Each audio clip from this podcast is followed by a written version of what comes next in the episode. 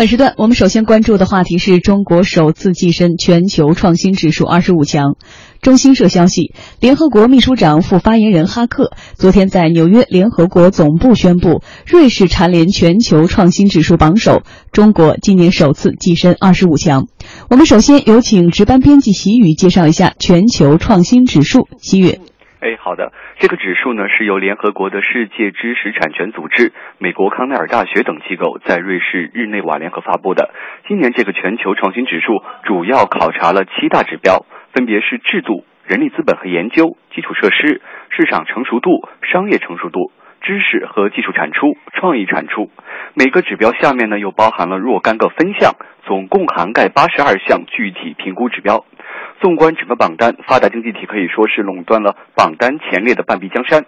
比如瑞士、瑞典、英国、美国和芬兰依次占据了榜单的前五位。不过这次榜单最大的一个亮点是中国的表现。去年排在二十九名的中国，今年排名二十五，首次跻身二十五强。也可能有人会说哈，这个二十五名感觉并不靠前。但是必须要看到，在过去九年，榜单的前二十五名都是由这些高收入国家稳稳盘踞。这些国家呢，在创新方面持续领先，而且很少有变动。但是在今年，前二十五名出现了显著的变化，我国则成为第一个跻身排名前二十五位的中等收入国家。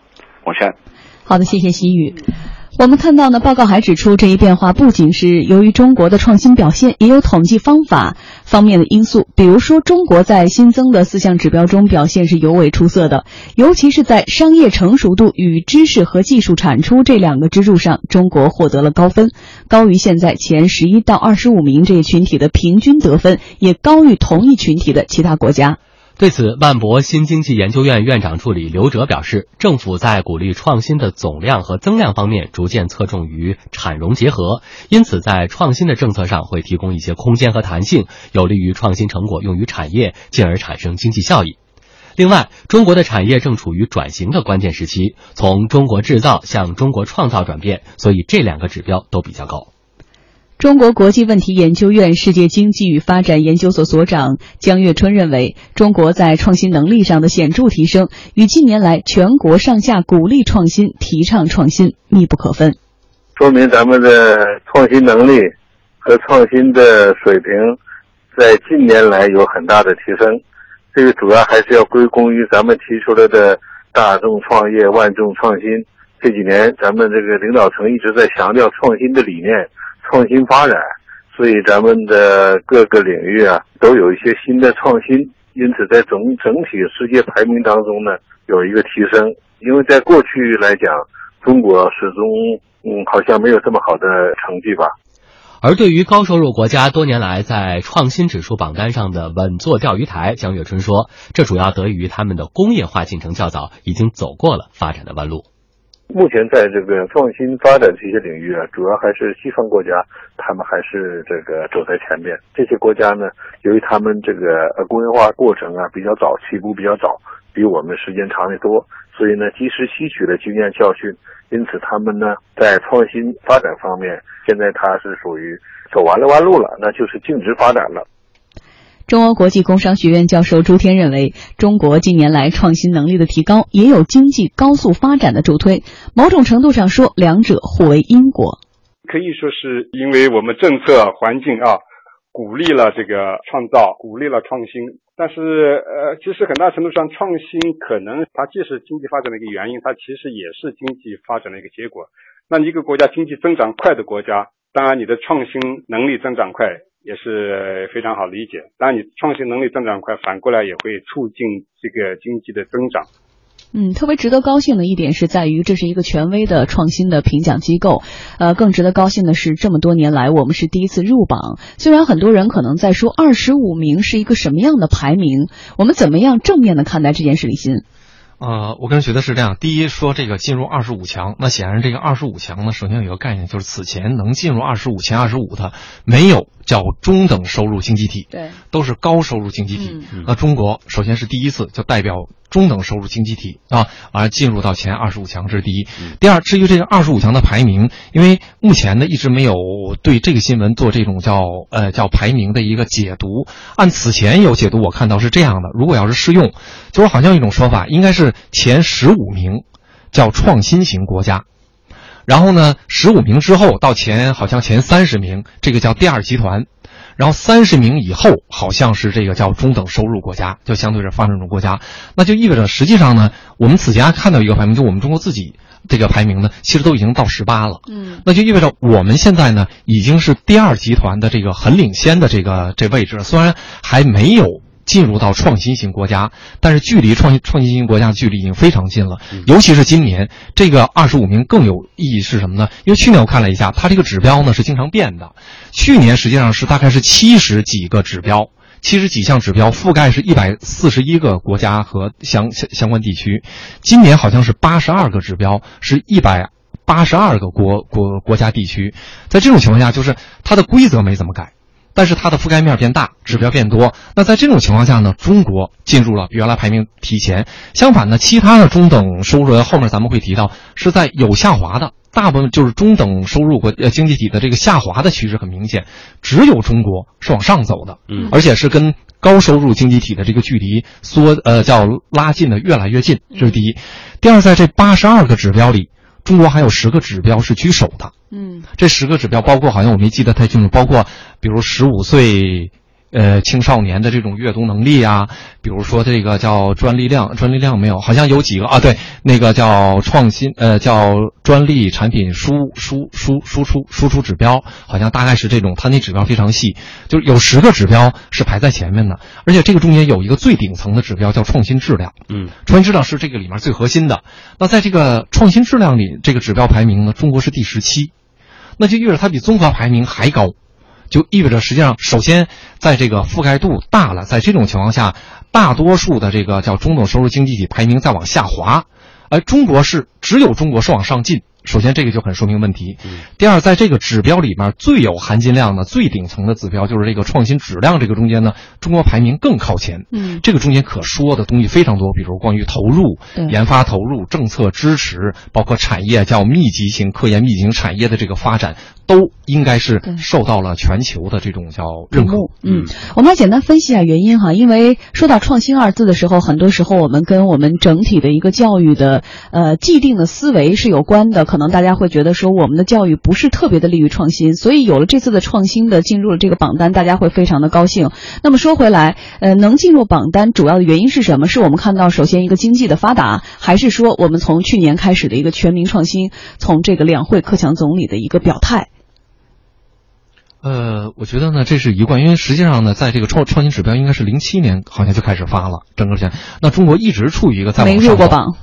没入榜，但是就是从整个排名是在不断的再往前提，再往前提啊。印度好像发展的也不错，这一次呢，好像在创新质量是排在中国后面。对，它是在中等收入国家里排第二。嗯，理论上讲呢，这个我个人觉得是这样，就是这个中间有很多大背景。首先，创新驱动就是大众创业、全民创新，肯定是一个已经经过了一定时间的积累，在创新的氛围、创新的土壤、创新的机制上已经到达一定程度以后，从高层开始全面推行这个叫那个万万众创新。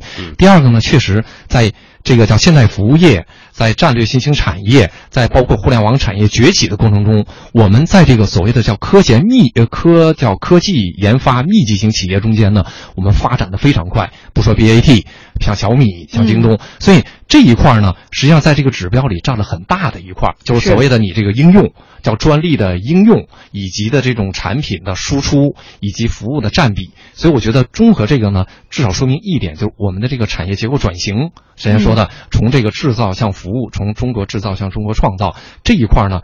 由一个权威的指标做了认可，做了背书，那就是这条线路呢，未来我们其实更可期待。是。另外一点是，所有人其实都在担心的是中等收入陷阱哈。我们看到这次的中等收入经济体中的，呃，尤其是这种研发支出或者是其他创新投入和产出指标方面啊，和这个排在首位的像美国这样的国家来说，真的是相距甚远。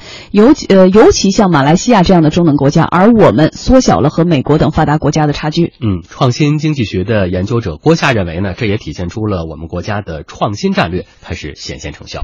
这事儿说明我们国家对创新的这个重视比其他这个发展中国家更好，所以呢，我们在实现这个弯道超车过程中，可能会比那些国家走得更快。咱们国家从前些年开始提出建设创新型国家，十八大提出创新驱动战略之后呢，就是我们国家对这个创新的重视程度远高于其发展中国家。所以呢，我们国家需要沿着这条道路继续这个加速的弯道超车，加速去推动我们的这些各项创新。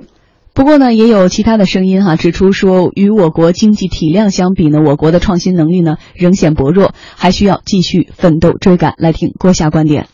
咱们国家这个 GDP 在世界第二，这创新指数才二十五名，说明我们还是有很长的路要走，要成为世界创新型国家，还是有很大差距啊！还是。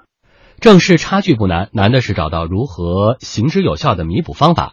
日本大学终身教授李克的建议是在创新体制方面拿出更多具体的可以实际操作的政策。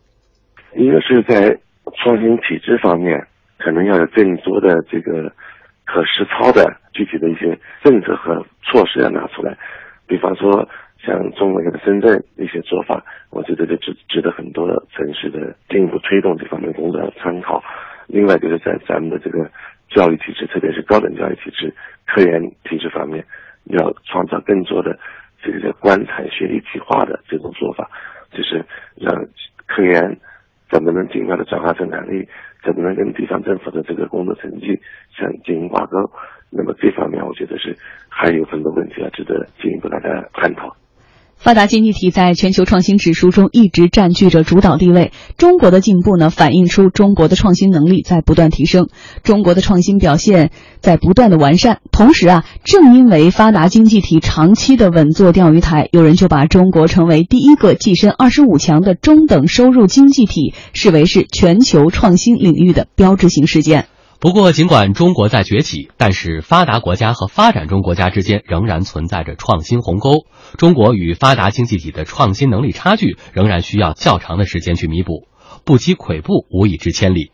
中国仍旧需要持续加大研发投入，从制度设计层面强化对创新的鼓励和支持，把创新驱动发展摆在“十三五”五大发展理念的第一位。若要后来居上，唯有奋起直追。嗯，那么问题就来了，怎么追？还要追多久？呃，我个人觉得是这样。事实上呢，中国的这个，因为刚才提到它的这个经济体量和它的那个创新的排名，其实中间还是有差距。嗯，但我个人觉得这个问题呢，倒不一定这么看。为什么？因为事实上呢，中国三十多年的这个改革开放，其实主要还是这个传统制制造业啊，传统制造业的这个快速发展，让中国成为世界制造大国。然后呢，开始已经以这种叫后来居上的方式，现在成为第二大经济体。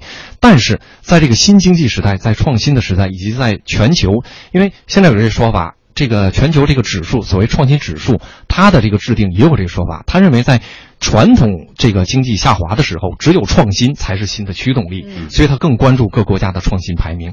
那这个反映到我们国家的这个经济发展上，我觉得更有这种叫说服力，因为我们是靠传统制造业，这个劳动密集型产业。这么快速发展，开始成为超过发达国家，成为世界第二大经济体，在这个时候转型，其实我们面临的这个传统产业转型的负担也很大。嗯，所以为什么我们一边谈创新，一边谈要去产能，要谈这个央企改革啊，产谈产业结构变化？实际上我们在创新获得这个。